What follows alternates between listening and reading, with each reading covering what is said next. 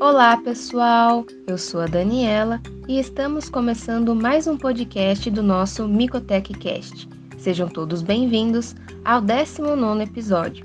Estão gostando dos nossos conteúdos? Se sim, não esqueça de compartilhar com seus amigos e fiquem ligados no Instagram da Micotech. Lá informamos quando tem novos episódios e várias outras novidades atualizadas do mundo da micologia. Hoje, nós temos dois convidados. A Juliana, mestranda do Laboratório de Micologia Médica da Universidade Estadual de Maringá, e o Tiago, graduando em Biomedicina também pela Universidade Estadual de Maringá, para falar um pouco sobre uma micose de relevância mundial, a criptococose.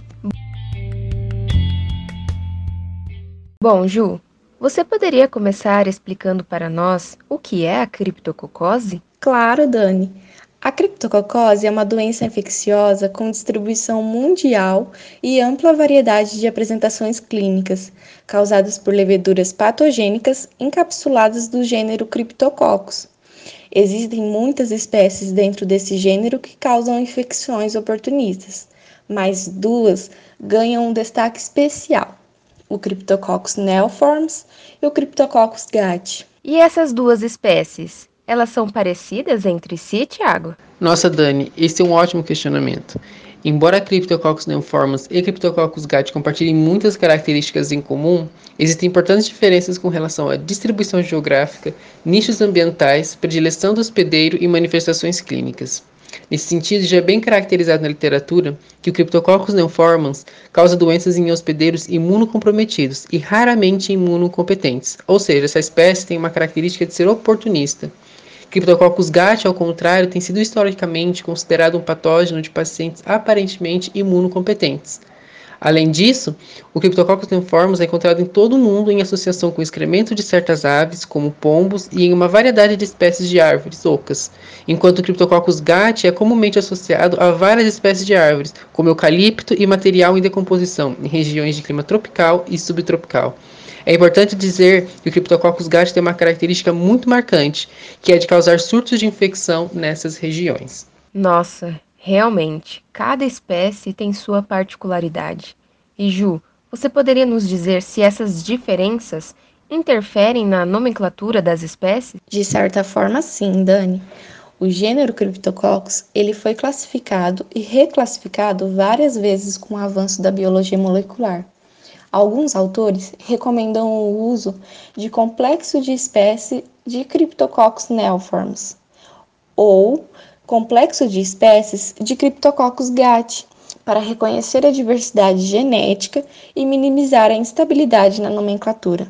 Dentro desses complexos, há várias espécies, sorotipos e subtipos moleculares. Bem complexo mesmo essa questão da classificação, né? Mas que tal falarmos agora sobre a patogenicidade da criptococose? Como essa infecção ocorre, Tiago? Bom, a infecção ocorre principalmente por inalação de propágulos infecciosos, que são células de levedura mal encapsuladas ou basidiósporos, que estão em reservatórios ambientais e que se depositam nos alvéolos pulmonares. A infecção pulmonar primária é geralmente considerada assintomática ou minimamente sintomática. Após as leveduras serem depositadas nos alvéolos, elas encontram macrófagos alveolares que desempenham um papel central na resposta imune. Pode então ocorrer a eliminação da infecção pelo hospedeiro ou latência, que consiste em leveduras dormentes, mas viáveis, que podem persistir em um indivíduo assintomático por anos, ou ainda pode ocorrer a proliferação e disseminação. Importante dizer que nos pacientes com imunidade celular gravemente comprometida, as leveduras reativam e podem se proliferar no local da infecção inicial e se disseminar dentro de fagócitos ou como células de levedura, e obter o acesso a outros locais do corpo, como a invasão direta da barreira hematoencefálica. De acordo com o que você disse, Ju, a imunidade celular comprometida parece ter um papel fundamental na criptococose. Nesse contexto, você poderia nos dizer se existem fatores de risco associado às infecções por criptococos? A criptococose aumentou significativamente em meados da década de 1980, com casos de HIV e casos de AIDS sendo responsável por mais de 80% dos casos em todo o mundo. Ainda hoje, o HIV ou os casos de AIDS permanecem o maior fator de risco para a criptococose, e a espécie que está relacionada a essa infecção é o Cryptococcus neoformans.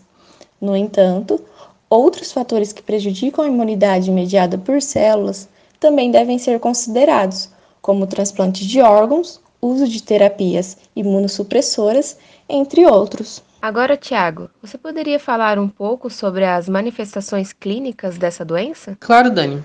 Após a inalação, o criptococcus acomete primariamente os pulmões, porta de entrada para a infecção. As lesões pulmonares podem ser assintomáticas e autolimitadas, mas podem evoluir e desenvolver um quadro de pneumonia grave. Depois de disseminada pela corrente sanguínea até o cérebro e as meninges, causa então a famosa meningite criptocócica, que é a principal complicação dessa doença, apresentando lesões intracerebrais multifocais microscópicas e granulomas meníngeos. Os sinais e sintomas então geralmente presentes por diversas semanas e incluem cefaleia, febre, neuropatia craniana, alteração da consciência, letargia, perda de memória, sinais de irritação meníngea e coma. Essas são as duas manifestações mais frequentes conhecidas, mas existem outras formas. Passo a palavra para Ju comentar sobre elas. É, pessoal. E além dessas formas, a criptococose pode infectar outros tecidos, como por exemplo, acometer a pele, os ossos, articulações, fígado, baço, rins, próstata e entre outros. E com exceções das lesões cutâneas, as infecções nesses órgãos tendem a ter sintomas mais leves. E para finalizar nosso assunto de hoje, fiquei curiosa em relação ao tratamento para a criptococose. Tem algum tratamento específico? A terapia com drogas antifúngicas continua sendo a base do tratamento dessas infecções. É recomendado pelo CDC e pela Sociedade de Doenças Infecciosas dos Estados Unidos, dentre outros órgãos internacionais, a combinação de dois antifúngicos, a anfotericina B e a flucitocina. Contudo, no Brasil a flucitocina não é comercializada então, o protocolo padrão é o uso de anfotericina B, depois seguido da manutenção com fluconazol para os tratamentos graves da criptococose.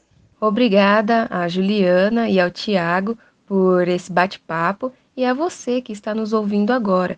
Esperamos que de alguma forma as dúvidas tenham sido esclarecidas e acrescentado conhecimento sobre essa micose tão importante. Fiquem ligados que logo mais terá um podcast falando especialmente sobre o diagnóstico da criptococose. Se você gostou, compartilhe com os colegas e continue nos acompanhando no Instagram, que estamos sempre postando novidades do mundo da micologia. Tchau, pessoal!